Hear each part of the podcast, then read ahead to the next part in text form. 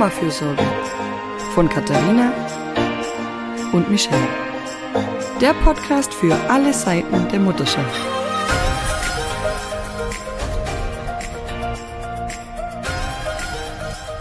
Hallo und herzlich willkommen zum Mama-Fürsorge-Podcast. Heute zum Thema Elternnetzwerke. Und zu Gast ist Bea Beste, die auch in unserem Buch Die Klügere gibt ab einen Gastbeitrag zu dem Thema geschrieben hat. Bea ist Schulgründerin, Edupreneur, Autorin. Unter anderem hat sie gerade im guten Verlag das neue Buch Gemeinsam schlau statt über Schule meckern veröffentlicht. Sie ist natürlich Mutter und sie bezeichnet sich gern als ewiges Kind. Ihr Blog Tola Bea ist einer der größten Familienblogs in Deutschland und ähm, für mich ist äh, Bea so Positivität und Freude und ein großes, dickes Grinsen und das freut mich ganz besonders, dass du heute da bist, ähm, weil da freue ich mich richtig auf eine halbe Stunde mit dir. Hi. Hallo ihr Lieben. Hallo Bea. Ja, ähm, ich war damals echt total happy, als äh, du zugesagt hast, bei unserem Buch mitzuwirken, weil ich auch von dir schon gelesen hatte und ähm, deinen Blog verfolgt habe und mir dachte, also eben, das gleiche wie die Katharina schon gesagt hat, das ist Leichtigkeit im Familienalltag, das ist Freude, das ist Spaß und ähm, das in unserem sehr schweren Thema in die Klügere gibt ab, eben mit, mit psychischen Belastungen bei Müttern und so, so dachte ich mir, da brauchen wir ein bisschen auch so dein, deine Frische. Genau, und war dann echt happy, weil ich mich getraut habe, dich zu fragen und du dann auch noch Ja gesagt hast. und, und ja, genau. Wir haben über Elternnetzwerke mit dir geredet. Also im Buch hast du dazu einen Beitrag. Warum ist das, äh, warum ist das dein Thema? Wie hat sich das bei dir ergeben? Also, ich bin ein totaler Mensch für Menschen und mit Menschen zusammen. Ich mag Menschen. Und ich mag auch helfen und ich mag auch, wenn mir geholfen wird. Und ähm, sagen wir mal so, ich muss ein, ein bisschen zurück in meine Geschichte gehen. Ich habe leider meine Eltern sehr früh verloren.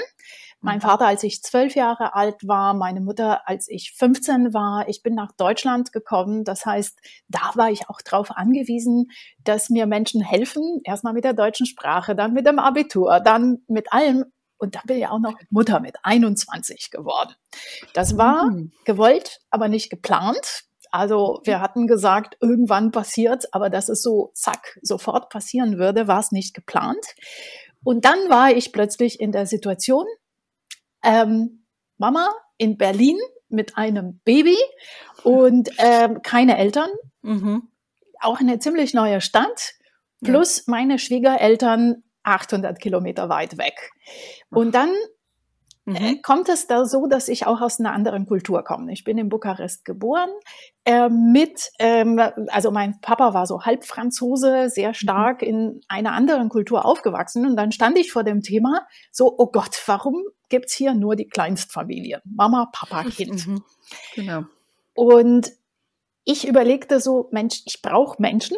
Ich brauche Menschen, die mir helfen, ähm, auch mit diesem Kind zurechtzukommen. Ich gebe es zu, ich war 21, mein Kopf war auch nicht nur beim Kind. Also ich war in einem Punkt in meinem Leben, wo ich sagte, ja, willkommen, kleines Wesen in meinem Leben. Du machst mein ja. Leben schöner, aber du bist in mein Leben gekommen, nicht umgekehrt.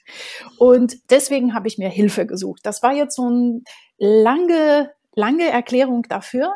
Ja. Aber ich habe mir wirklich überlegt, wo sind andere Miteltern, die mir helfen können? Wie kann mhm. ich denen helfen? Wie können wir zusammen Netzwerke aufbauen? Und das ist jetzt auch mein Tipp an alle Leute. Sucht euch Menschen, die in ähnlichen Lagen seid wie ihr und ergänzt euch. Ich mache euch mal dann mein erstes Beispiel. Ähm, Damals ja. waren die Tagesmütter extrem knapp in Berlin. Das war im, ich war ja verheiratet zu einem Zeitpunkt, auch wenn es früh war. Und als Verheiratete eine Tagesmutter zu bekommen, war nahezu unmöglich. Weil davon Gab's ausgegangen nicht. wurde, dass man zu Hause bleibt. Ja. Ah, genau. Mhm. Ähm, ist schon ein paar Jährchen hier. Ja. Und, äh, und dann äh, hatte ich eine Frau im Krankenhaus kennengelernt, direkt bei der Geburt. Und sie war auch aus der Schweiz mit einem französischen Background. Und dann haben wir gesagt, komm, wir tun uns zusammen, wir passen gegenseitig auf die Kinder auf. Und dann haben wir angefangen, sozusagen erstmal nur beim Spaziergang kurz darauf aufzupassen. Dann haben wir angefangen zu sagen, okay, zwischen den Stillpausen passt eine von uns auf beide Babys auf und die andere kann mal kurz raus und kann einkaufen. Dann hat sich eine dritte dazu gesellt. Dann sind wir praktisch, haben wir auf drei Kinder aufgepasst. Und so hat sich das weiter aufgebaut, bis ich zur Grundstahl, bis ich zur Grundschulzeit meiner Tochter ähm, so ein richtiges organisiertes Netzwerk hatte mit ungefähr 20 Familien, wo wir gemeinsam auf Kinder aufgepasst haben, wo wir gemeinsam, also es war wie so ein Mini-Club, ne? Wer kann die Kinder nehmen? Und das waren auch locker so mal an die 30 Kinder in diesem Netzwerk. Natürlich nicht alle auf einmal. Ja, nein, okay. ja. sondern es waren immer mal so vier, fünf Kinder, auf die wir gemeinsam aufgepasst haben, wo ein Elternteil sagte, komm, ich hol dir alle von der Schule ab, ich gehe mit denen noch in einen Park, ich mache mit denen was. Und okay. Das war irre hilfreich. Aber wie habt ihr das organisiert?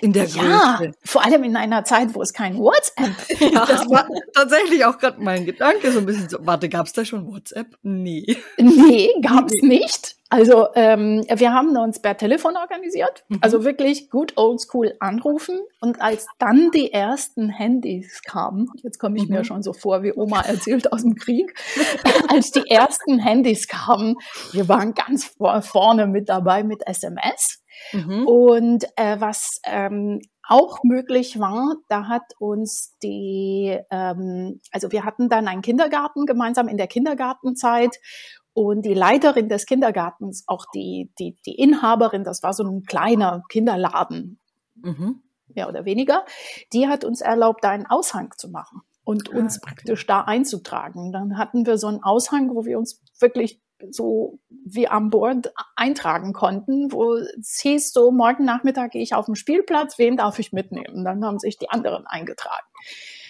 Und Schlau. das hat wahnsinnig geholfen. Das war für mich eine totale Entlastung, mhm. äh, weil ich nicht so alleine war. Ich muss jetzt auch dazu sagen, ab dem Zeitpunkt, wo meine Tochter zweieinhalb war, war ich dann auch alleinerziehende Mutter. Das heißt, ähm, da war ich nicht mehr verheiratet, aber in einer sehr guten Beziehung mit meinem Ex-Mann. Wir haben uns da auch gut eingeteilt und er war auch immer Teil dieses Netzwerks.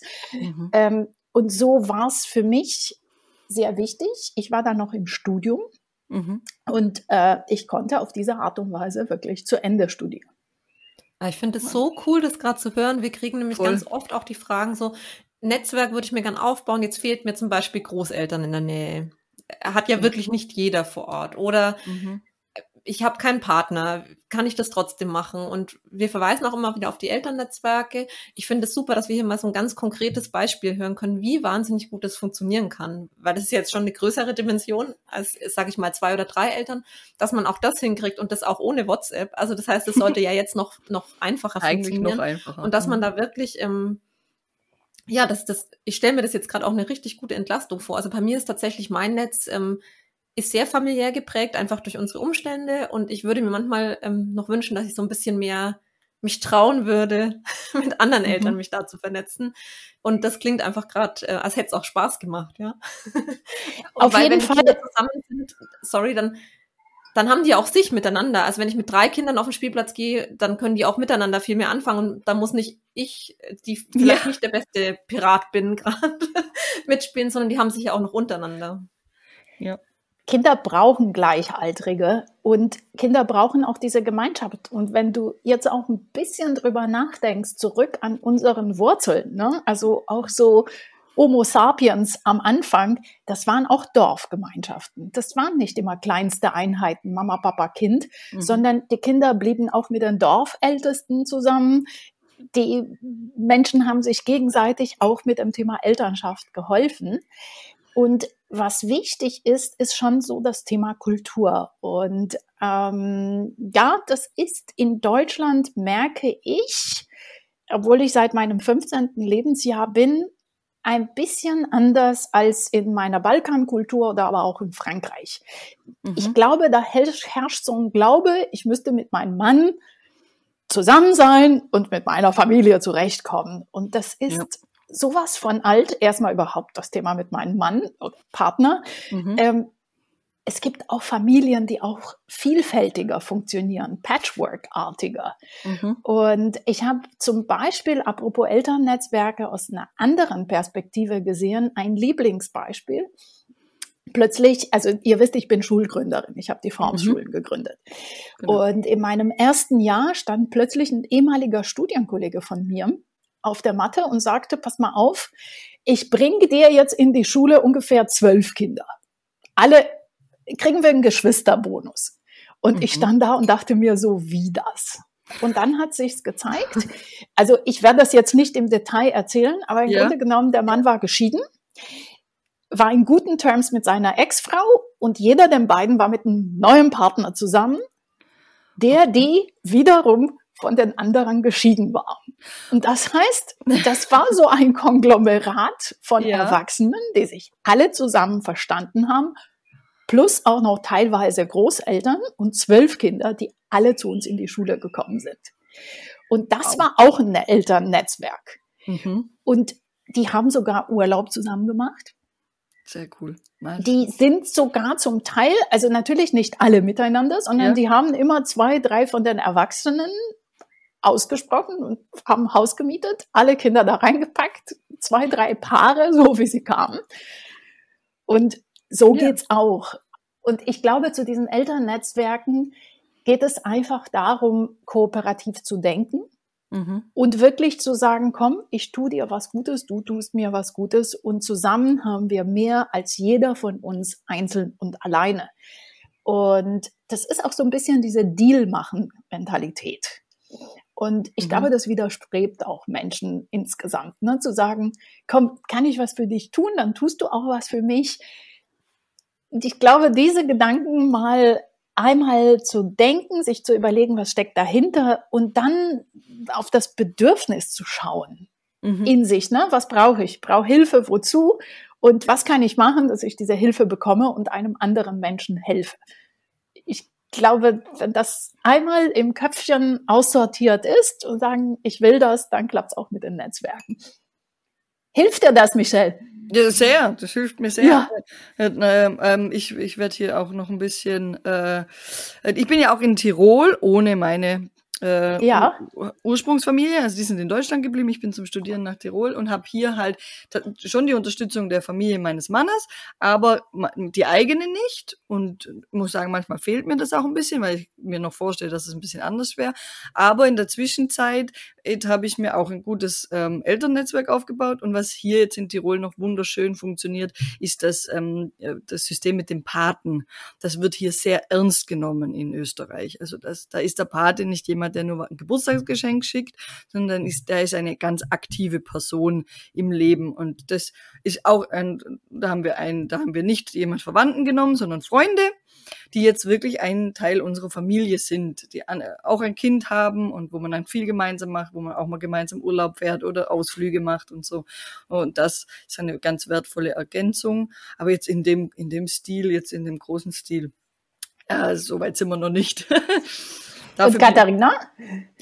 Ähm, ich habe eine ganz tolle WhatsApp-Gruppe. Genau, du hast die tolle WhatsApp-Gruppe. Aus dem Geburtsvorbereitungskurs ähm, von meinem großen Sohn ähm, jetzt über fünf Jahre gehalten hat. Ähm, die hieß mal Krabbelgruppe und heißt jetzt Lauftreff, seit die Kinder laufen können und gleich bald muss er sie wahrscheinlich nochmal umändern. Ähm, jetzt durch Corona natürlich waren die realen Treffen nicht so viel, die wir eine Zeit lang hatten, immer ja. so Spieltreffen, auch oft gemeinsam tatsächlich. Also es war jetzt weniger das, was du sagst, als äh, ich nehme und du hast mal frei. Ähm, aber mir hat's ja schon manchmal geholfen, einfach nicht immer allein daheim zu hocken mit dem, mit dem Kind, mhm. sondern ähm, da eben gemeinsam zu sein.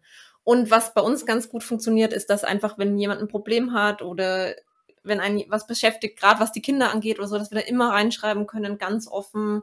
Da wird keiner verurteilt für irgendwas, für irgendein Gefühl, für irgendeine eine Problematik. Wir unterstützen uns da, habe ich das Gefühl schon sehr gut. Das ist für mich einfach so ein Backup auch, ja, wo ich weiß, es sind Mütter mit Kindern in ähnlichem Alter und die sind einfach da und dann fühle ich mich nicht so allein. Auch jetzt, wenn es eben nur online eine Zeit lang ging.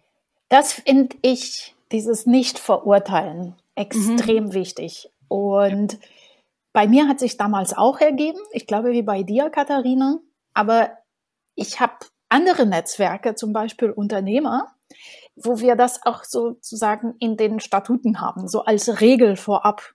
dieses mhm. nicht zu verurteilen, mhm. nicht zu beurteilen, sondern wirklich jeder darf so sein, wie er ist. Mhm. Und ich glaube, das hilft auch eine Menge, wenn ähm, so Elternnetzwerke, wenn sie sich konstituieren oder wenn dieses so, ich helfe dir, du hilfst mir, ähm, also ihr bringt mich sogar auf die Idee, eigentlich, äh, wie wäre es, wir geben mal raus so eine Art ähm, fünf Hauptregeln für Elternnetzwerke, die wirklich. Ich, ich hatte gerade die gleiche Idee. Ich mir gedacht, dass, äh, ja, weil, weil es doch irgendwie schon, wenn man sagt, man will sich das aufbauen, dass man irgendwie einen Leitfaden oder eine Orientierung oder irgendwas hat. Also so eben, wir, wir haben, wir haben im Buch ja schon in die Richtung auch ein bisschen gesagt, so ja. Menschen, mit denen man sich viel Verantwortung teilt, mit denen sollte man vielleicht sich auf Basisregeln einigen beschäftigen. Und das sehe ich hier jetzt auch bei den Elternnetzwerken. Eben so, so, ist so eine, ja, eine, eine Baseline, was zum Beispiel eben total wichtig ist. Dieses Wert, also dieses wertschätzende, urteilsfreie und dann vielleicht noch individuelle Regeln, ähm, wie zum Beispiel eben es auf gewisse äh, Ernährungsbesonderheiten, Allergien und so wird zum Beispiel immer, muss immer, also da gibt's nichts zu diskutieren, wenn ich sage, mein Kind ist auf das und das allergisch, kann niemand kommen und sagen, aber ein bisschen wird schon gehen. Sowas, also jetzt nur wir, Nein, aber das wir ist sind auch jetzt gerade total im, im, im, im, im Brainstorming-Modus. Genau, im Brainstorming-Modus, aber eben so in die Richtung, wie man das irgendwie äh, in, in einen Guss bringen könnte, wäre cool irgendwie. Ja, bin ich auch gerade in die Richtung unterwegs gewesen. Auf jeden Fall. Also ich glaube auch, ähm, sehr oft entstehen Konflikte aus diesem Mangel an Kommunikation dass Leute nicht miteinander reden. Und das ist auch mhm. das, was ich studiert habe. Und einer der obersten Maximen ist, ich glaube, es ist auch ein Spruch von George Bernard Shaw, dass das größte Problem bei der Kommunikation ist zu denken, sie hat stattgefunden. Und dann hat sie nicht. Okay, ja. Und ich glaube, da ist äh, gerade bei Elternnetzwerken aufbauen, mhm. das auch sehr wichtig. Einmal vielleicht mehr zu kommunizieren, wertschätzend zu kommunizieren, um sich zu wirklich zu verstehen. Mhm. Und ich kenne das auch noch so aus meiner Zeit. Also es gibt immer so eine eine Range, äh, wie heißt das auf Deutsch, ein eine äh, Palette von Eltern. Ne? Und du hast halt die Mutigen, die sagen, mein Kind kann auch auf Bäumen klettern und kann alles mhm. machen. Mhm. Und es gibt welche, die in einer anderen Lebenslage sind und ähm, die vielleicht auch ein bisschen ängstlicher sind oder wo mhm. das Kind auch mhm. andere Befindlichkeiten hat. Und da einfach zu wissen und diese Wertschätzung jedem entgegenzubringen, ohne dass ich mir denke, oh, ist der doof, sondern, na? Mhm. Ja dass ich einfach sage, okay, wenn die eine wirklich ein bisschen vorsichtiger ist, dann gehe ich vielleicht beispielsweise jetzt mit den Kindern, mit der Meute, die ich gerade habe, nicht ans Wasser, sondern in einem Garten oder in einem mhm, Park, mhm, ja, wo sich ja. die andere Person auch wohlfühlt. Und ich glaube, dieses Wohlwollen, dieses Verständnis füreinander mhm. ist auch ähm, sehr wichtig. Genau, das bringt mich dann auch zu, zu der Lösung, dass wenn ich, ich habe mein Elternnetzwerk und komme an, äh, komme an die Belastungsgrenze, wo wir im, im Buch auch davon sprechen, dass es nicht mehr so gut geht, wo ich dann vielleicht gerade für eine gewisse Zeit äh, nicht mehr ins Quid pro quo gehen kann, sondern sage, okay, ähm, jetzt muss ich ganz offen kommunizieren, ich brauche gerade ein bisschen mehr Hilfe, weil es bei mir recht gerade sehr schwierig ist, ist ähm, und ich kann jetzt in diesem Moment gerade ganz äh, akut keine Gegenleistung oder nur eine andere Gegenleistung geben oder so. Also, dass man da dann auch kreativ wird. Und dafür vielleicht, wenn es mir dann wieder besser ge geht, dann kann ich wieder in die, also kann, kann ich dann wieder aktiver am Netzwerk äh, teilhaben und aktiver einzahlen in, in dies, ins Gemeinschaftskonto sage ich jetzt. jetzt ähm, da ist, äh, das muss über die Kommunikation funktionieren, weil sonst schöpfe ich nur ab, ohne irgendwann langfristig betrachtet, ohne einzuzahlen. Genau das. Also ja. einfach mal die Schritte sich bewusst machen, was ist meine Situation jetzt? Mhm, mh. Und dann in Wohlwollen und ohne Verurteilung mit den anderen durchzugehen. Und ich würde lügen, wenn ich sagen würde, es gab nie Konflikte.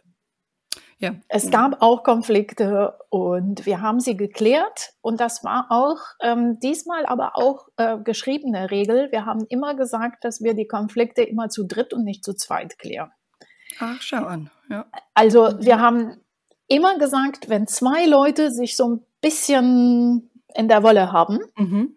kommt jemand von den anderen dazu. Und das, was ich wirklich genial fand, ist, die Kinder haben das auch dann übernommen. Die haben sich das abgeguckt. Da war meine Tochter vielleicht so acht oder neun und erzählte, ich habe mit dem einen Jungen jetzt gerade ein Problem, wir fetzen uns zu viel. Und dann haben sie sich einen aus der, aus der gleichen Meute dazugenommen und haben zu dritt darüber gesprochen, weil sie hat gesagt, das macht ihr auch so als Eltern. Ach cool. Und das ist bei dem Thema, was wir als Eltern nicht vergessen dürfen, das ist auch so mein anderes Mantra, die Kinder werden nicht das machen, was wir ihnen sagen, sie werden das machen, was wir selber tun. Mhm. Spiegelneuronen so nachmachen, so lernen sie am Anfang, so lernen sie sprechen, so lernen sie gehen, so lernen sie alles. Mhm. Und von uns lernen die Kinder auch unsere sozialen Beziehungen. Mhm. Und da ist auch so dieses Thema Kultur, ja. wo ich es vielleicht auch mal leichter hatte, weil ich aus dieser Balkankultur kam, wo sowieso mhm. jeder dem anderen hilft. Mhm. Und dennoch haben die anderen da auch mitgezogen und ich hatte auch sozusagen immer so den Bonus, ach, die verrückte, also de facto Ausländerin, aber in einem positiven Kontext. Mhm. Und ähm, die Leute haben immer mit Dankbarkeit reagiert, so nach dem mhm. Motto, als ich da beim ersten Elternabend stand, erstmal so der Blick, oh Gott, was will die? Und als die gerafft haben, aha, unser Leben wird dadurch einfacher, kam auch so, Mensch, du hast recht und lass uns das machen. Ich muss zudem sagen, ich war auch der Küken in der ganzen Geschichte. Ich war fast immer die jüngste Mutter in der Truppe mhm. und äh, hatte auch ein bisschen Narrenfreiheit deswegen. Und äh, wiederum, weil ich die Jüngste war, war auch so ein bisschen dieses, ach, also ich hatte auch ein bisschen Welpenschutz, muss ich sagen, dass die sich dachten, ist die näher bei uns als bei unseren Kindern, komm, lass ihr mal helfen. Ja, das habe ich auch gedacht, so vielleicht so ein bisschen, ja, aber vielleicht um, lass ja mal helfen. Also das ist mit Sicherheit auch ein Vorteil, je jünger man ist, sorry, jetzt haben wir, je jünger man ist, desto ja, offener ist man vielleicht auch noch in, in bestimmten Dingen, desto weniger eingefahren und schrullig. Also ich sage immer, ich werde jetzt schon langsam schrullig in bestimmten Dingen, ja, es geht langsam los. Ähm, da kann ich so neue Ideen auch nochmal einbringen und bin vielleicht auch ein bisschen entspannter in der Elternschaft. Aber wir hatten auch in einer Elterngruppe eine sehr junge Mutter, die war auch so deutlich so zehn Jahre jünger als der Rest. Die war in vielen Sachen viel entspannter als wir, weil wir so verkopft waren schon und diese Kindersache ganz anders angegangen sind. Also ich finde, das hat schon auch Vorteile. Und gerade wenn es dann ein Mix ist, können ja beide Seiten profitieren davon. Also das kann ich noch mal sagen. Ich bin privat, beruflich, gesellschaftlich immer für einen gesunden Mix zu haben. Mhm. Mhm.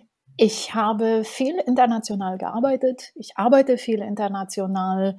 Ich habe mit allen möglichen Menschen zu tun. Und ich kann wirklich sagen, aus Erfahrung, das Lösungspotenzial für Probleme ist immer größer, je diverser, je unterschiedlicher eine Gruppe ist. Mhm. Wenn wir zu viele von der gleichen Sorte, ganz viele Junge, ganz viele Alte, ganz viele aus einem bestimmten Ort, ähm, nur Frauen, meistens mhm. haben wir irgendwann so eine vernagelte Wand vor uns oder die Schrulligkeiten. Mhm. Und der Moment, wo ein Mensch aus einem anderen Kulturkreis, vielleicht auch mal mit einer Behinderung, ähm, anders drauf, also mhm. auch vom, vom Lebensstil, von der sexuellen Orientierung, alles. Mhm. Ich habe immer profitiert, sobald einer oder mehrere anders drauf sind. Wie agiert ein schwules Paar? Ganz anders. Wir hatten ja. in diesem Net Elternnetzwerk auch tatsächlich zwei Daddies.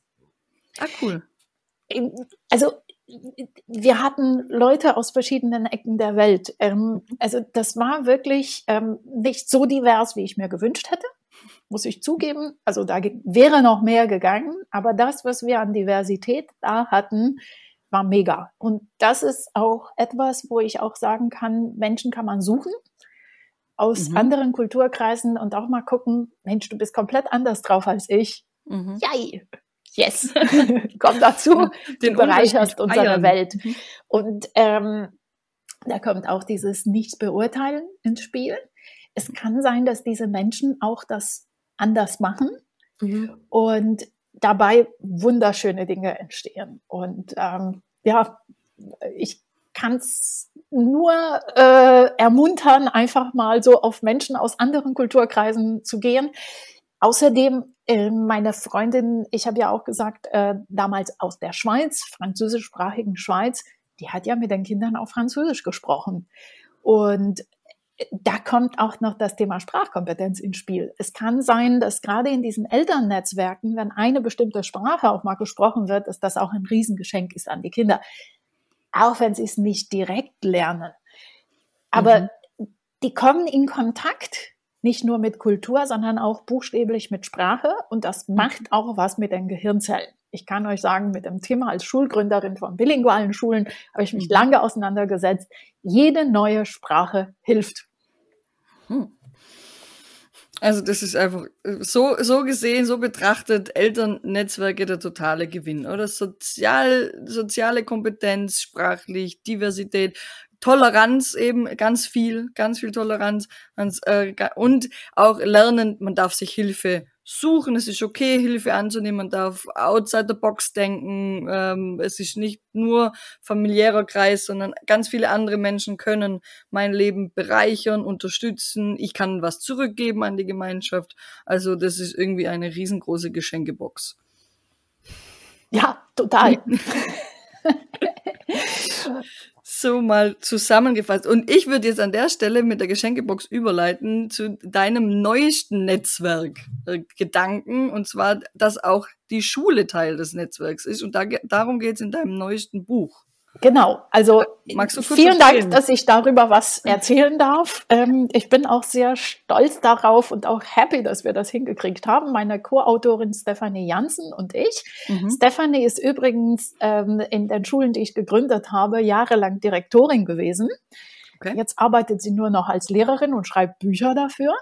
Und äh, wir haben also es ist ein Nachfolgebuch. Wir hatten ein erstes Buch, das hieß Gemeinsam schlau statt einsam büffeln. Da ging es um die Lernbeziehung zwischen Eltern und Kindern. Ah, okay. Und da kamen so viele Fragen und es ist auch Thema Schule, ist unsere Kernkompetenz, weil sie eben Schule geleitet hat, Lehrerin ist und ich Schulen gegründet habe. Und dann haben wir gesagt, wie funktioniert es in der Schule?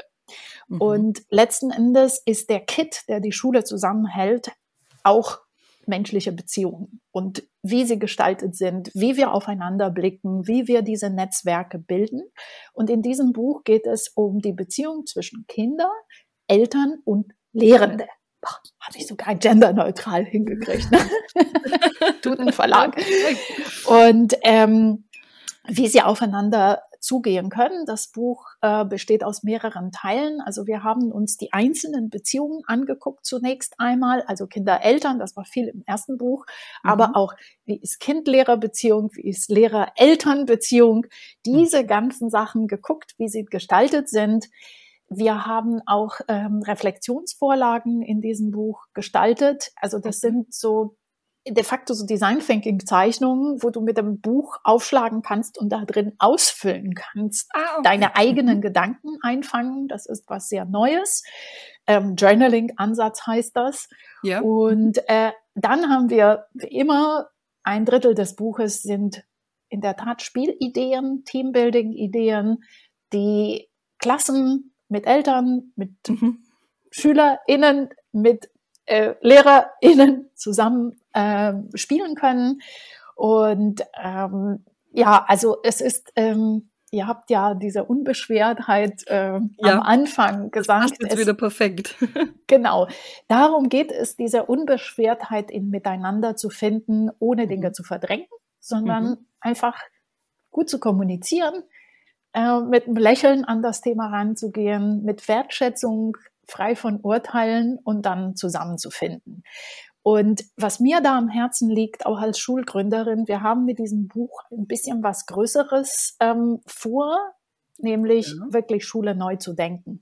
Und das sind Anfänge und vielleicht kommt da noch was. No. Ja, wir wollen es hoffen. Das klingt auf jeden Fall schon mal sehr gut, sehr interessant. Ich habe es mir auch schon notiert. Ähm, ja. Du kriegst auch ein Exemplar.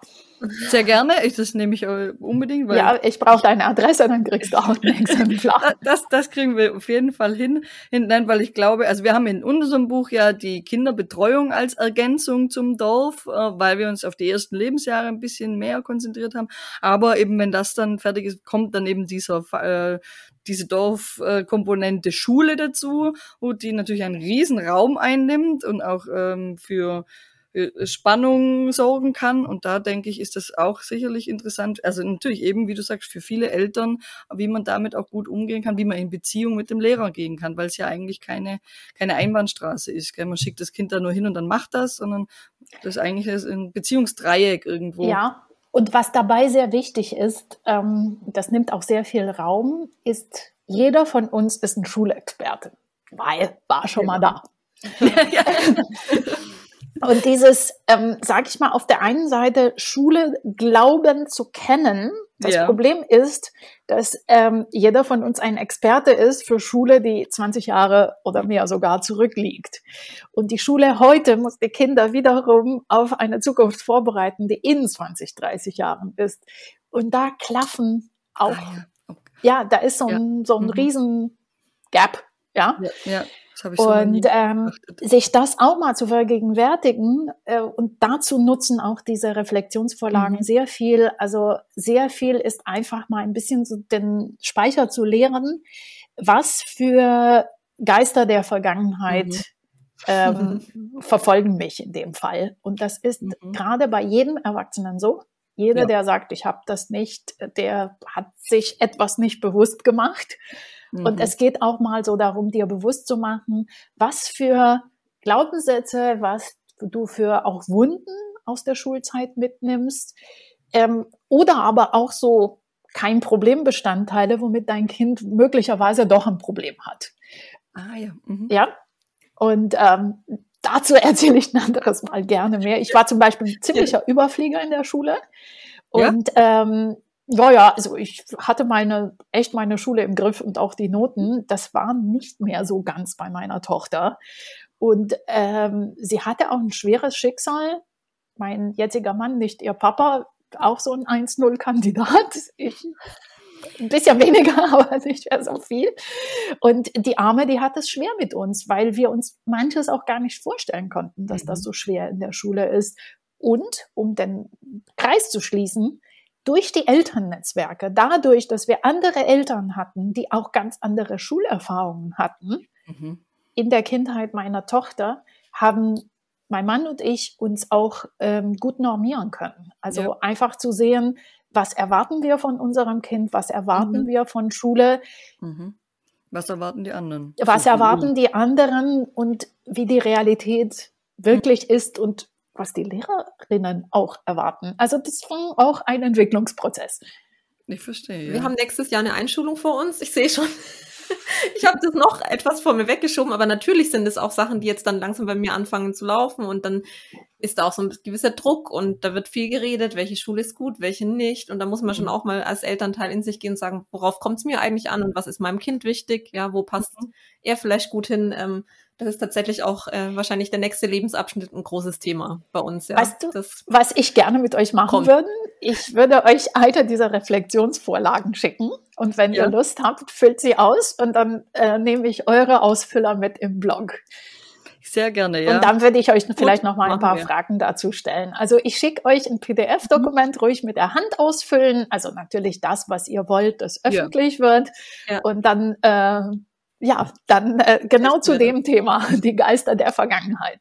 Eine sehr, sehr, sehr lustige Idee. Machen wir gerne. Ich habe ja hier, ich starte ein bisschen frischer, weil meine Geister der Vergangenheit sind deutsches Schulsystem. Mein ah. Sohn kommt ins österreichische, das ich noch nicht so ganz durchstiegen bin. Ähm, mir ist nicht ganz klar, was die da machen. Ähm, was heißt, ich werde es mit ihm gemeinsam dann einfach erfahren und rausfinden, wie das so für uns läuft und was es da so gibt. Da kann, muss ich meine Geister ein bisschen Geister sein lassen, weil sie bringen mir hier nichts. Äh, also jetzt mal nicht, was das System angeht. Ja, starte ich ein bisschen unbedarft. Super, vielleicht interviewe ich dich dann oder euch. Ja, ist aber tatsächlich noch ein bisschen. Hat noch ein bisschen Zeit. Genau, meiner ist da erst in, in drei Jahren dran. Genau. Wir haben jetzt erst Kindergarteneinstieg dann im September. Haben oh wir ja, Daumen gedrückt. ja. ja, perfekt. Ähm, wir werden auf jeden Fall deinen Blog und deine Bücher in die Show Notes packen. Für alle, die sich jetzt gerade beim Zuhören gedacht haben, oh, wo finde ich das jetzt? Gell? Das findet ihr in, in den Show Notes. Und, und ähm, ich würde sagen, an der Stelle, Katharina. Ja. Perfekt, ja. oder? Ja, sehr gut. Herzlichen Dank, Bea. Wir freuen uns auf äh, weitere äh, Zusammenarbeit mit dir und eben coole Ideen. Vielleicht tatsächlich reden wir noch mal zu der ja. zu den fünf Regeln der Elternnetzwerke. Ähm, da, wenn, wenn, wenn wir das machen, findet ihr das auf unserem Instagram-Kanal oder bei der Bea im Blog oder bei uns im Blog. Ähm, oder bei allen. Genau. Mit, am besten bei allen, damit es jeden erreicht, genau. Und ähm, am besten folgt ihr uns auch auf den Kanälen, dann verpasst ihr es auch nicht, wenn wir es bringen. Und genau, ja, dann herzlichen Dank, Bea.